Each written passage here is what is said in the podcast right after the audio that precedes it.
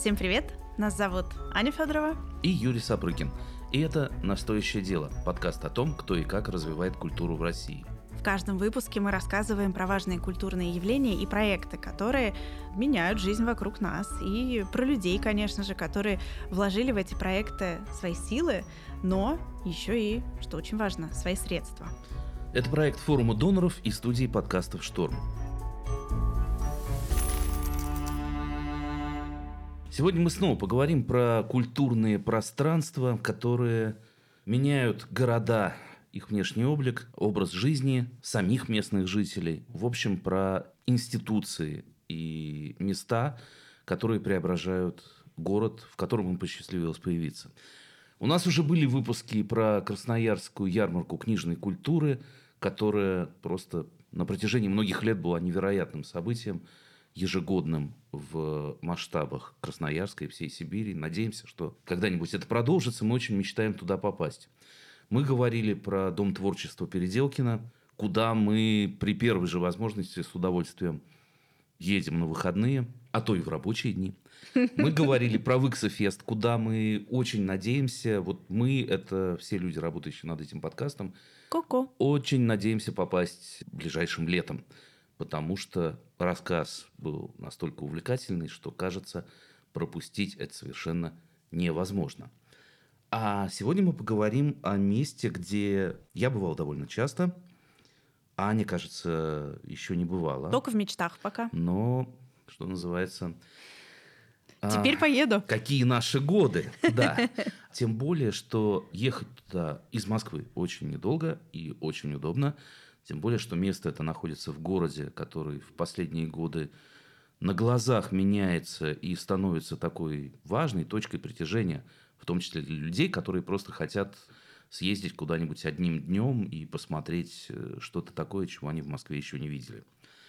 Это место действительно одно из таких, которых, может быть, в столицах вы и не встретите. Я помню свои первые впечатления, когда я приехал в это загадочное место. Ну, вот вы знаете, как бы обычный такой не столичный город. Mm.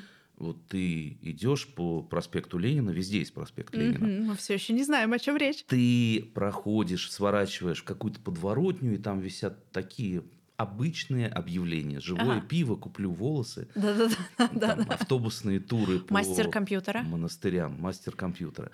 И вдруг перед тобой открывается какое-то, как будто инопланетяне на космическом корабле привезли mm. и поставили в этом окружении ну, я не знаю, что музей современного искусства из Хельсинки. Вау. Выглядит это абсолютно угу, так. Угу. Абсолютно Супер-пупер архитектура, все современное, материалы мега дизайн, а. как бы само здание угу. одним своим видом говорит тебе, что ты попал в какое-то невероятно актуальное, модное, продвинутое. Угу. Вот дальше все синонимы к этим да. словам можно вспомнить. Место. Итак, барабанная дробь. Сегодня мы говорим о культурном кластере «Октава», который находится в городе Тула, который работает там уже пять лет, а создан он был в 2018 году по инициативе инвестора Михаила Шелкова – корпорации Ростех, администрации Тульской области, ну, в общем, частно-государственное, угу. так сказать, партнерство. Микс такой. Конечно же, я уже мылю лыжи, э, летние в том числе. Очень хочу туда роликовые. попасть. Да, да, роликовые лыжи, на них и поеду. Я думаю, что меня встретят как раз с распростертыми объятиями, потому что место, кластер, да, работает круглый год, и не зря поэтому я сказала, что и летние, и зимние лыжи мне подойдут, и встретят меня с распростертыми объятиями, потому что там есть все и для всех, и мастер-классы, и лекции, и выставки сезонные разные, сменяющиеся. Говорят, что совершенно потрясающая библиотека, что меня очень волнует. Студия звукозаписи, да, я же жена музыканта, и, конечно, мы об этом тоже поговорим, потому что прямо рядышком, можно сказать, соседи делают фантастические микрофоны, известные на весь мир. А, очень крутые молодежные проекты. И побольше и подетальнее про все про это хочется узнать. Поэтому сейчас поговорим с Дмитрием Барсенковым. Он генеральный директор кластера «Октава». И лучше него никто пока сейчас не знает, что там происходит к проектированию нового пространства были привлечены лучшие московские и даже международные студии, архитекторы, которые занимались наполнением как культурной части, например, музей станка. Это единственный музей станка на территории России, хотя в нашей стране огромное количество промышленных городов, которые построены вокруг промышленных производств, вокруг заводов, где правили бал раньше станки, а сейчас они, кажется, что уходят на куда-то на дальний склад э, истории, хотя на самом деле нет. Во-первых, они эволюционируют, изменяются. Во-вторых, даже то, что они сделали, то, как они изменили культуру, это очень интересно. И как раз этому осмыслению и посвящен музей станка. Таким образом, если говорить про него, то он стал одним из таких ключевых элементов нового кластера – нового пространства, вокруг которого начали нарастать другие смыслы. Например, вокруг музея станка сразу появилось пространство для временных выставок. Это логично, потому что в музее есть обычно постоянная экспозиция, которая ну, обычно связана с его титульным названием, с его таким предназначением. Но кроме этого, для того, чтобы музей «Жизнь» била ключом, чтобы людям было интересно туда приходить вновь и вновь, Потому что неинтересно приходить смотреть на станки в несколько раз в год. Mm. Зачем это нужно? Ты уже все про них знаешь после первого визита, благодаря интересному сторителлингу. А вот на новые выставки современного искусства прийти интересно послушать, посмотреть, повзаимодействовать, потому что современное искусство, оно такое мультидисциплинарное, оно позволяет и в перформансе поучаствовать, и какую-то видеоинсталляцию посмотреть. Дальше начала нарастать событийная программа, потому что тот же самый музей это еще и центр такого творческого развития. Тут и мастер-классы, и лекции и так далее.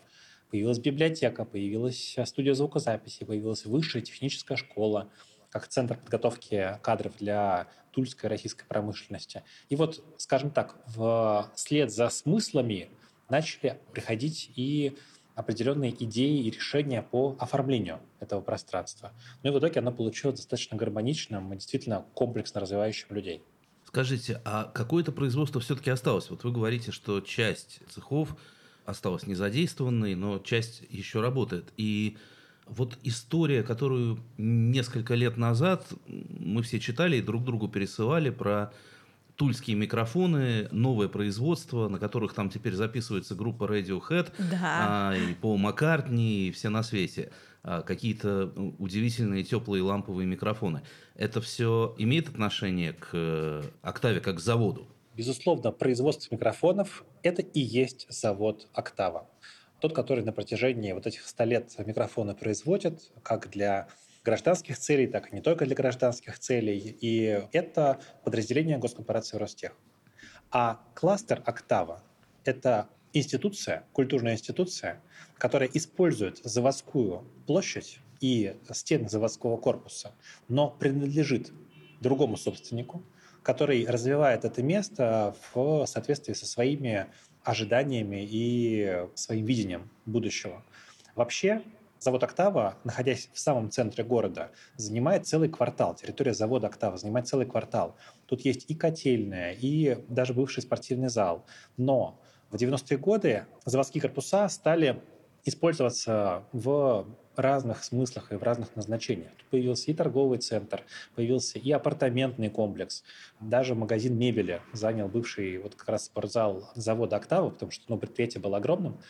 А заводской корпус, где производится микрофон, он сохранился, он существует, он смотрит на одну из улиц, и там работают люди, там царит очень интересная такая атмосфера. С одной стороны, там есть какой-то такой ретро-вайб, mm. когда ты оказываешься среди кафельных э, стен такого голубого цвета, где женщина кропотливо, аккуратно, вручную паяют микрофоны потому что технология микрофоностроения не то чтобы радикально изменилась за последние 50 лет. Mm. И получаются такие крафтовые, ламповые, интересные микрофоны. Кстати, это производство полного цикла. То есть за исключением каких-то там совсем незначительных элементов, которые приводятся на завод, все производится конкретно в этих стенах. То есть если отрубить внешние связи, то микрофоны продолжат производиться.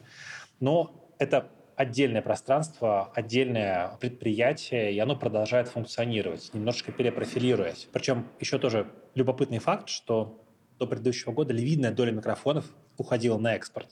А это все-таки, мне кажется, показатель качества того, что микрофоны востребованы на рынке, в мире. Мы разговаривали с директором завода, и он говорил, что около 90% микрофонов, именно таких для записи звука, для концертов, для студийной записи, они уходили в Германию, в Соединенные Штаты Америки и так далее. То есть, ну, мне кажется, это круто. А я помню свои первые впечатления, когда я впервые приехал в «Октаву». Это было, ну, через несколько месяцев после открытия, наверное. Перед этим зданием есть скверик, и в этом скверике тусуется какая-то местная молодежь. Ну, вполне симпатичная молодежь, но, в общем, понятно, что они сидят там, слушают рэпчик через колонку, кто-то бренчит на гитаре, у них какая-то своя жизнь, такая, в общем, довольно симпатичная жизнь. Но в октаву они при этом не заходят. Еще раз подчеркиваю, это были первые месяцы. Там еще был, в общем, более-менее только музей станка, и не было того масштаба, который есть сейчас. Вот. Но почему-то кажется, что они этого ультрасовременного здания как-то немножко сторонятся. Удалось ли вам преодолеть этот разрыв между супер тонким, очень модным, крайне современным изданием и программированием, и контентом, и так далее, и так далее. И реальной тульской аудитории. Хороший, да, прекрасный, но, угу. может быть, не всегда как бы, ну, готовый к тому, что вы предлагаете. Юрий, гениальный вопрос, потому что вы прям точно бьете в проблему, которая существует и которую мы стараемся решать. Тула – это промышленный город нужно понимать, что вот я когда я листаю, скажем так, вот каждому Санкт-Петербургскому экономическому форуму Тульская область делает каталог своих экономических возможностей, предприятий и так далее, где указан в том числе вес разных отраслей экономики. И вот машиностроение, именно индустриальные все направления занимают процентов, наверное, ну, в общем, львиную долю тульской экономики. Большая часть людей, если не сказать большая часть людей, работает на заводах. Когда я еду утром на тренировку в 7 утра, к 7 утра еду на тренировку, уже в 6.30 стоят очереди из работников на заводы. То есть Тула в двух часах от Москвы, но москвичам трудно это себе представить, что люди, у людей начинается рабочий день в 7 утра, заканчивается в 4 часа дня, им нужно дойти до дома, приготовить ужин, лечь спать, восстановиться и дальше идти вновь работать на завод. То есть заводы стоят одни тиктокеры вокруг, это, собственно, не про Тулу. В Туле заводы mm-hmm. работают, а тиктокеры где-то где остаются за бортом. Поэтому у этих людей, безусловно, есть дети. И как раз вот об этой аудитории а, в том числе вы говорите о тех людях, которые видят, как жили и как продолжают жить родители, их предыдущее поколение, но которые понимают, что жизнь трансформируется, не обесценивая то, чем живет регион, но смотря в будущее. То есть, живя в эпоху чата GPT, при этом осознавать, что, ну, то есть, так или иначе, львиная доля людей производят на станках какие-то металлургические, условно говоря, какие-то метизы или там что-то для других отраслей промышленности. Поэтому вот с этой аудиторией сложно работать. И этим людям действительно нужно сказать что-то на их языке, сделать так, чтобы они начали тебе доверять. Я не могу сказать, что мы пришли в эту точку, mm-hmm. что эти люди к нам переметнулись, что от магазинов с э, слабоалкогольными энергетиками мы смогли предложить прям именно этим людям все то, что их увлечет. Но мы идем в этом направлении. Как мы это делаем? Во-первых, мы делаем порядка 100-150 мероприятий ежемесячно. Это разные мероприятия, начиная от фотоинтенсивов, продолжая шахматным клубом, продолжая искусством владения э, японским мечом, продолжая книжными клубами, продолжая музыкальными мероприятиями и так далее. Второе. Мы сделали отдельный проект «Октава Ю» для подростков. От слова «youth» или «юность», кому что ближе. Mm. Мы открыты реально для всех и для тех, кто ну, в общем, хочет развиваться в самых разных направлениях. И это направление у нас работает именно для подростков, для ребят от 13 до 18 лет. Потому что я сам четко понимаю, что эти ребята, они порой еще там, для себя окончательно не сделали выбор.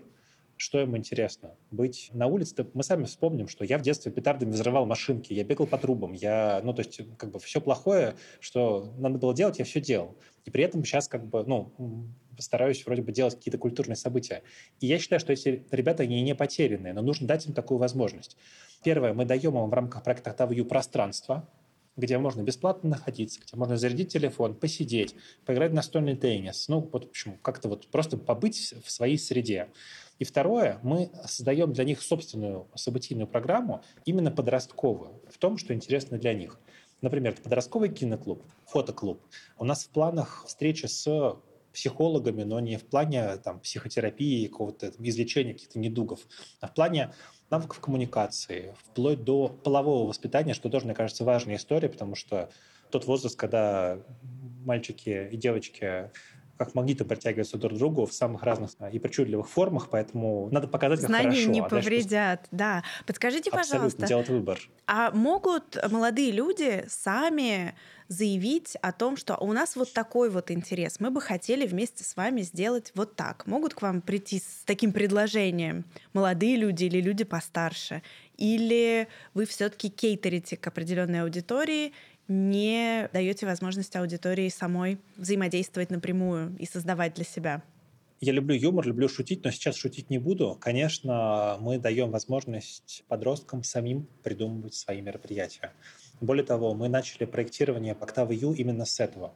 Мы собрали несколько фокус-групп с ребятами, как с активными, теми, кто уже участвует в каких-то молодежных объединениях, допустим, там лагеря для вожатых, или КВНщики, или вот какие-то такие ребята, которые там уже активно в социальной жизни, они там, этим интересуются, куда-то двигаются.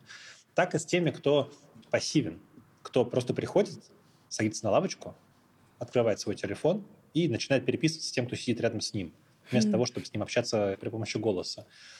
Нам все эти люди интересны, и нам хочется, чтобы каждый из них, ну, может быть, не прямо каждый, но чтобы многие из э, подростков находили для себя что-то ценное. Поэтому мы открыты всегда для идей.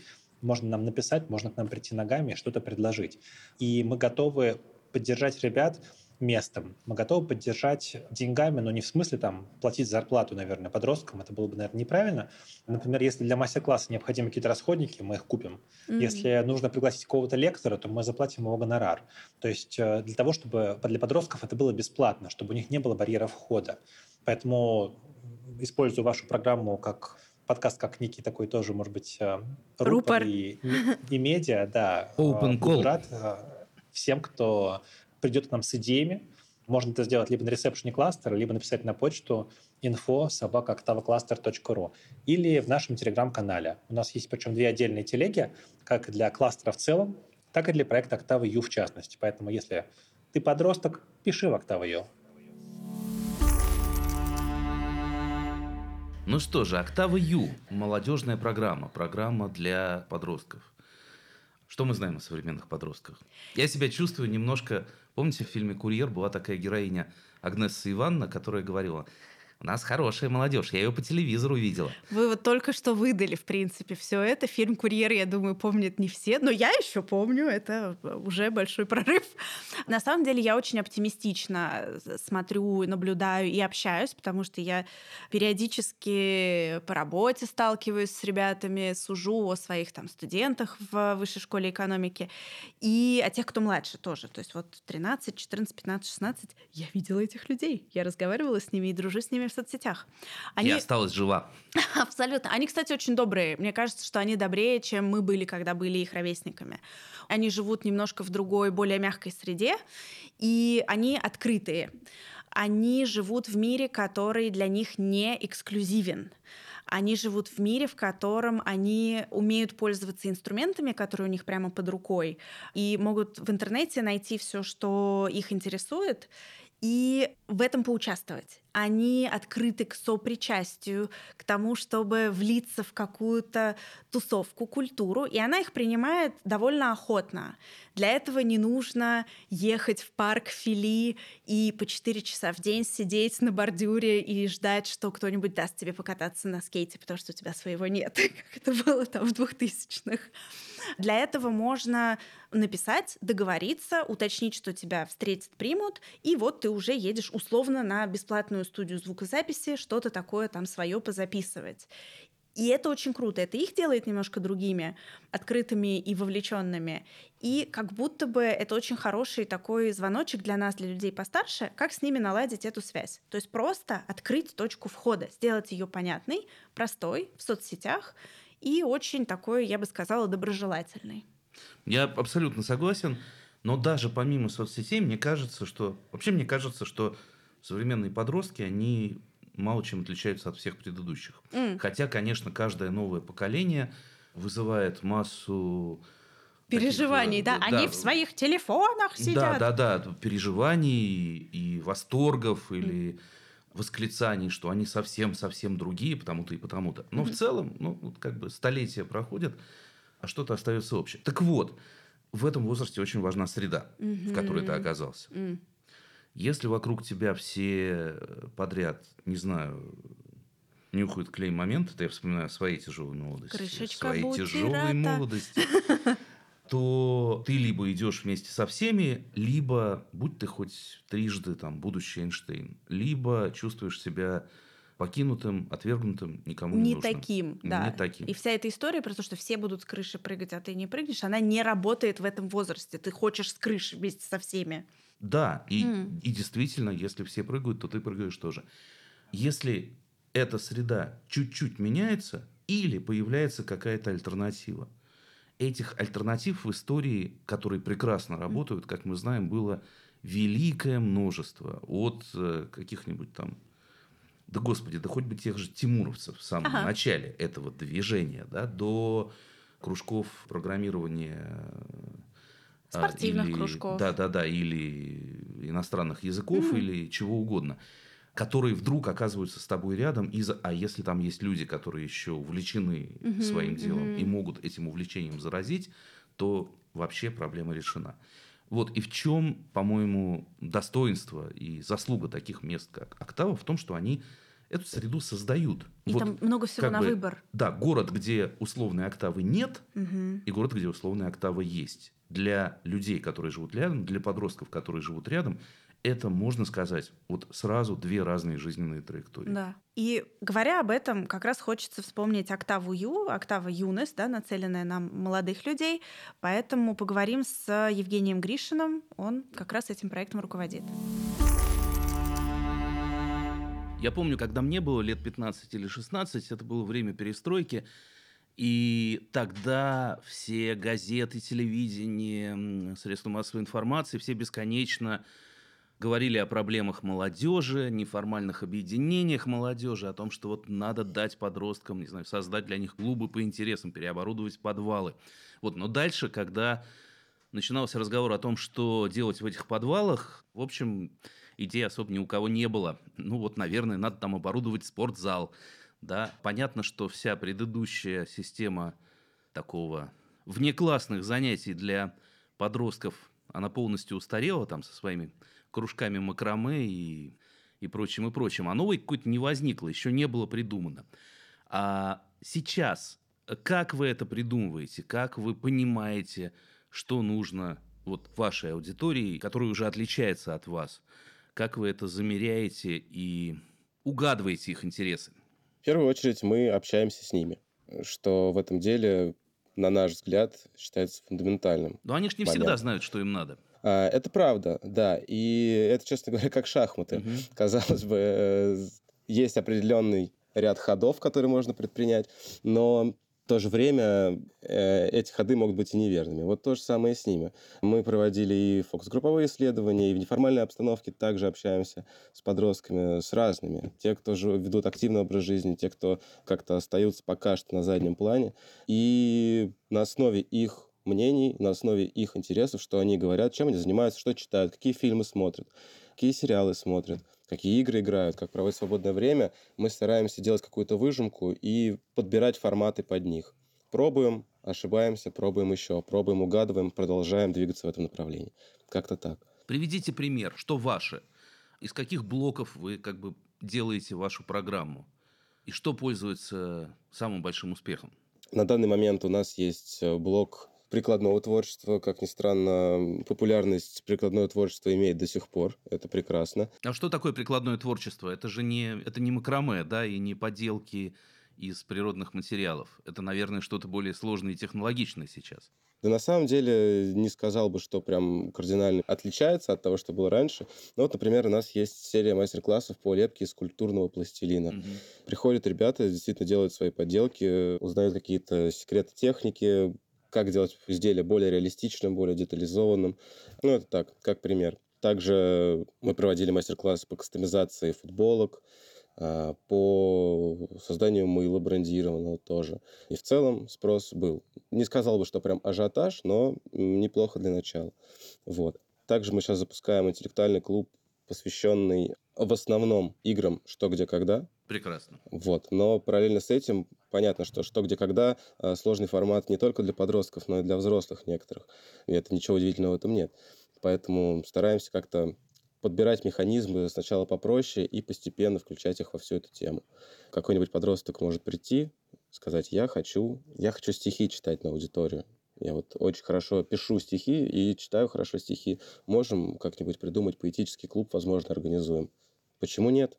Давайте собираться раз в неделю, делиться своим творчеством, обсуждать историю поэзии, перспективы развития поэзии э, и так далее и тому подобное. Есть ли у вас какая-то мечта, не у вас лично, а у вас как руководителя «Октавы Ю», что вам хотелось бы сделать с этой программой в ближайшие годы? Как вы ее видите через пять лет? Вот что такое ее успех на какой-то длинной дистанции? На длинной дистанции я вижу успех проекта «Октава Ю» в том, что это будет точка притяжения для подростков.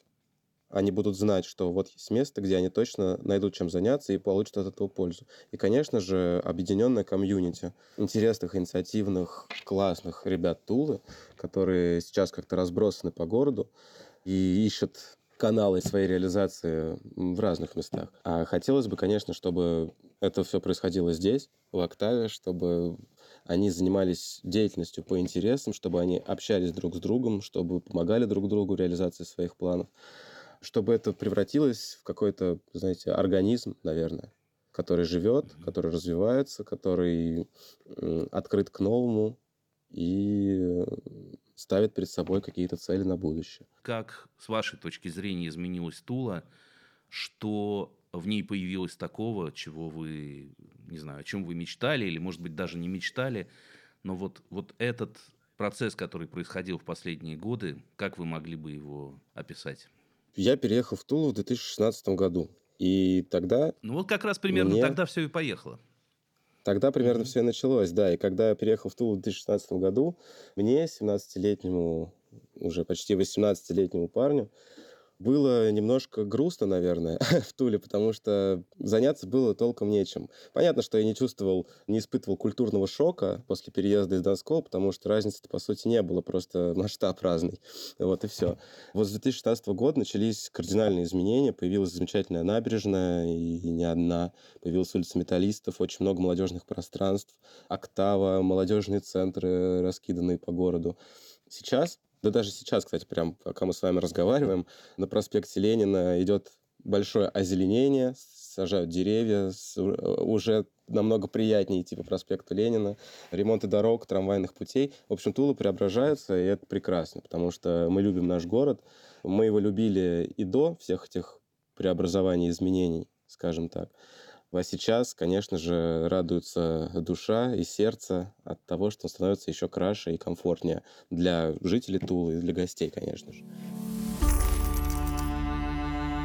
Ну что, я и я думаю, все слушатели, мы уже почувствовали, что про Тулу вы знаете много, хорошо и не понаслышке. И поэтому, конечно же, я не могу не воспользоваться той великой привилегией, которая у меня есть. Я хочу вас лично спросить, Юра, расскажите про свой личный опыт Тулы, что вы там делаете сейчас, что вы там делали раньше, почему так много знаете про это место. Так, ну тут я должен сделать каминг-аут. А, так. Вообще я туляк. Падам. Ну, ну, то есть, ну, то есть, я прожил первые 17 лет в городе под Тулой, откуда до областного центра, ну, час езды на автобусе. Угу. Чем, конечно, мы по любому поводу всегда пользовались. Мы ездили в Тулу, не знаю, на концерты, мы ездили угу. в Тулу в детстве, например. Да, есть прекрасный тульский цирк, угу. где я бывал, я не знаю, бесчетное количество раз, смотрел там выступление Куклачева с дрессированными котами. Ой, вы, вы видели сейчас, как Юра улыбается. Это вообще здесь свет зажегся дополнительный в студии. Ездили в Ясную Поляну и, и так, и эдак, угу. и на какие-то соревнования. То есть и детские вот эти воспоминания какие-то нежные, и более подростковые. Поэтому так задевает вот этот момент перехода из детства да, в юность, и как будто бы ничего еще не было, да, 90-е где-то. Ну, конец 80-х, да, я могу. То есть я могу предположить, что называется, легко ли быть молодым в Туле. Вот, а с тех пор прошло много времени, но в моем родном городе у меня осталось много и родных, и знакомых, и всяких разных. И я часто туда езжу до сих пор. Часто я езжу через Тулу. Угу. У меня там живет э, один из моих лучших школьных друзей. У меня там живут разные знакомые. Так получилось, что в последнее время я часто бывал в Ясной Поляне уже не как турист, а как, да. Э, там, не знаю, лектор, участник каких-то разговоров. То есть не отдыхали, а были профессионалом? Да, да, да, да. Ну, а понятно, что если ты едешь в Ясную Поляну, ты как минимум проезжаешь через Тулу, а как правило mm-hmm. и останавливаешься в Туле. И впечатление последних лет, да, это вот это поразительно. Мы поговорим сейчас об этом, mm-hmm. но мне кажется, что Тула в свое время, вот там три четверти или четыре да. пятых моей жизни, была одним из самых не меняющихся городов. Угу. Законсервировавшийся ну, вот, да, да, да, все, и не очень счастливый, да? Ну, такое. Mm. Ну, такое. Mm. Но как бы ты приезжал туда какой-то день X и приезжал туда через 10 лет, ты видел примерно то же самое. Uh-huh, uh-huh. И тут бабах, как было такое старое миметическое стихотворение в Ютьюбе, и тут бабах прекрасно, прекрасно стало все. Что-то произошло, и Тула начала меняться с такой скоростью, ага. с какой, ну вот э, даже там Москва со всем ее знаменитым благоустройством и созданием комфортной городской среды, может быть, такими темпами не угу. в состоянии похвастаться. И я, конечно, смотрю на это с изумлением и местами с восторгом. И «Октава» – это часть этих изменений, и, может быть, одна из первых таких заметных ага. точек этих изменений. А так со всех сторон. И ресторанная жизнь, и ночная, и культурная, да? Там. Ну, там, насчет ночной я небольшой сейчас Надо специалист, проверить. но да, вот просто облик города и то, чем ты там можешь заниматься, это все и на, на каком уровне это все как бы создано и придумано и организовано, это все, конечно, не идет ни в какое сравнение с тем, что помню я даже из совсем недавних времен. А это вызывает чувство гордости? Потому что радость, да, я считываю, я вижу, что вам хорошо и приятно. А что еще вы чувствуете, когда видите, как что-то из чего-то не очень хорошего, пускай любимого, вдруг поменялось сильно в лучшую сторону? И я надеюсь, будет дальше только в эту сторону меняться. Понимаете, ну, это такой вопрос, который мы часто друг другу задаем. Mm. Вот если кругом какой-то ужас, ужас, ужас, да, mm и вот вдруг в одном месте возникает нечто, безусловно, прекрасное, mm а еще и при участии каких-нибудь государственных структур, mm да, то это что? Это Потемкинская деревня, mm это нас от чего-то отвлекают, это нам пускают пыль в глаза, это какая-то декорация. Ну, в общем, масса есть сразу каких-то Таких, терзаний по поводу да. этого и, и кавычек, и скобок, в которые это хочется взять. И подозрений. Да и иногда они оказываются оправданы. Mm. Вот. Но я стараюсь все эти мысли гнать от себя, и, грубо говоря, если там Октава и набережная, и новые музеи и все на свете изменят жизнь хотя бы одного человека, подростка, взрослого, mm-hmm. неважно, вот у него появится какой-то просвет, какой-то смысл, какое-то новое содержание его жизни, то все это, конечно, было уже сделано не зря. Mm. Юра, спасибо вам большое, что поделились. А, я думаю, что я не одна сейчас наполнена вот этой какой-то радостью, очень искренней, очень человечной, которую мы не всегда можем в рамках интервью, да, у нас гости, все передать своим слушателям. И это очень ценно, что мы живые, у нас есть прошлое и какие-то мечты и переживания. Спасибо. Ура! Ну, mm. вернемся к разговору с Дмитрием. Да. На какие средства сейчас кластер «Октавы» существует? Основной источник финансирования кластера «Октава» — это наш учредитель Михаил Евгеньевич Шалков, предприниматель, меценат который ну, видит ценность в том, что мы меняем жизнь и людей, и региона в целом к лучшему. Другой источник финансирования – это наша А не могли бы вы чуть подробнее про него рассказать? Вот буквально еще пару слов, потому что мы понимаем, что предприниматель и меценат, но есть ли еще какие-то точки, которые важно обозначить биографически? Да, безусловно. Это человек, который развивает как раз промышленное производство в Свердловской области, компанию ВСМПО «Ависма». Это крупнейший производитель титана, который производит этот э, крылатый металл как для России, так и на экспорт. Это очень там, успешная и инновационное предприятие, несмотря на то, что оно обладает глубокими традициями. Оно во многом регионообразующее для, собственно, региона для, для города Верхней Салды, буквы которого состоит название этого предприятия. Кроме того, это основатель благотворительного фонда «Эмпатия», отличное название для организации, которая меняет жизнь учителей и педагогов к лучшему. Это фонд, который поддерживает учителей как в Свердловской области, так и в Тульской области. В частности, у нас прошло уже два конкурса призвания «Учить». Это большой проект, посвященный поддержке наиболее талантливых тульских учителей, начиная от дошкольных учителей, библиотекарей и заканчивая педагогами-наставниками. Собственно, объем поддержки превышает 10 миллионов рублей ежегодный, и многие учителя уже сарафаном об этом рассказывают. То есть мне кажется, что нет педагога, который в Тульской области не знает о том, что есть конкурс призвания учить и не пытается в нем принять участие. И в этом году программа будет расширена. Помимо этого конкурса призвания учить пройдет еще большой конкурс для педагогов, которые преподают русский язык, что тоже очень важно. В целом всегда было, есть и будет. И финал этого конкурса тоже пройдет у нас кластере «Октава», поэтому даже в рамках ну, добрых дел Михаила Евгеньевича происходит некая синергия, и я очень рад, что результат можно увидеть у нас в кластере, в Тульской области. Это дополнительное такое ценное, красивое большое мероприятие для людей, которые оставляют богатое наследие. Потому что учителя — это особая категория для Михаила Евгеньевича. Он всегда их активно поддерживал. Дай бог, чтобы так было всегда. Мы говорили о позитивной стороне сотрудничества с региональными властями. Есть одна история, которую я не могу не спросить, и которая может быть ну, вот, менее радужная в этом смысле. Это фестиваль «Литература».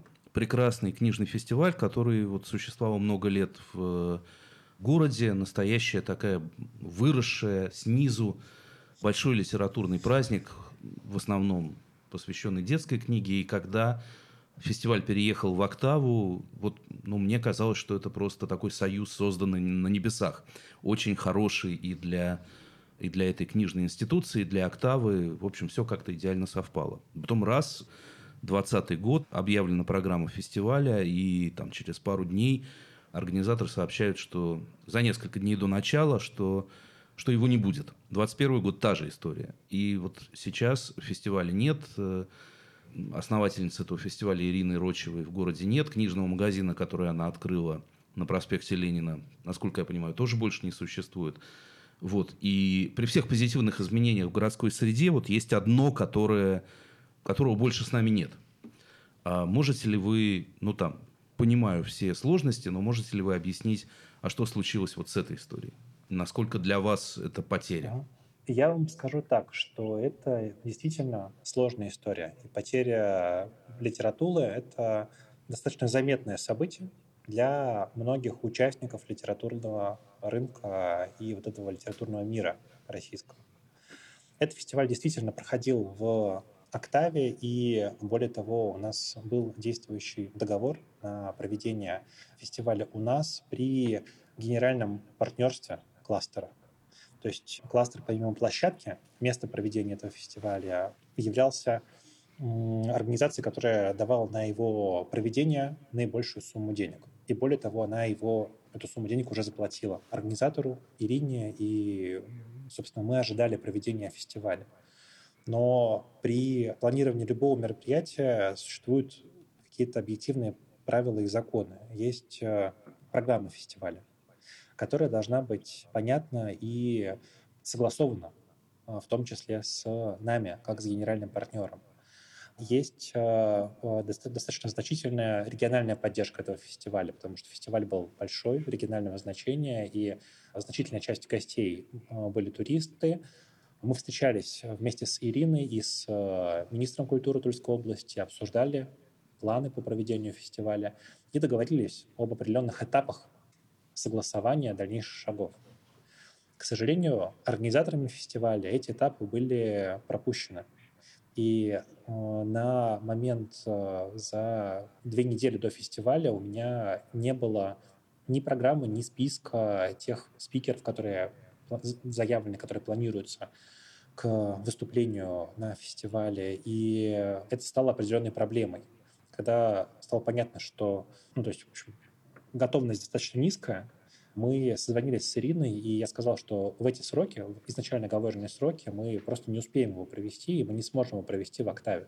Реакция на мои слова была достаточно эмоциональной и привела к тому, что Ирина написала об отмене фестиваля в целом. Для нас это тоже потеря, потому что мы потратили на организацию этого фестиваля деньги.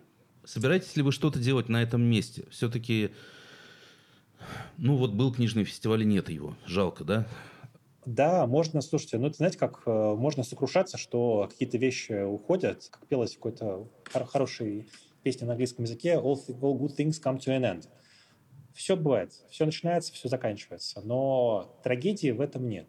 Для кластера «Октава» книги являются принципиально важным направлением. Я этого не коснулся раньше, расскажу об этом сейчас. У нас есть библиотека, у нас есть книжный магазин, у нас есть лекторий. И в этом году они развиваются как никогда.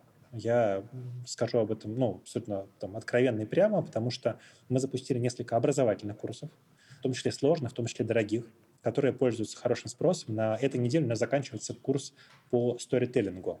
Это курс, где мы учим сценаристов, режиссеров, копирайтеров, бизнесменов, кого угодно, телеведущих, рассказывать истории. Это релевантно абсолютно для всех. Курс стоил порядка 20-25 тысяч рублей. Для Тулы беспрецедентно высокая цена, но это качественный продукт, и были проданы на него все билеты. Мы начали проводить книжные фестивали свои, и в этом году у нас запланировано три книжных фестиваля. Первый книжный фестиваль – это «Гутенберг отдыхает».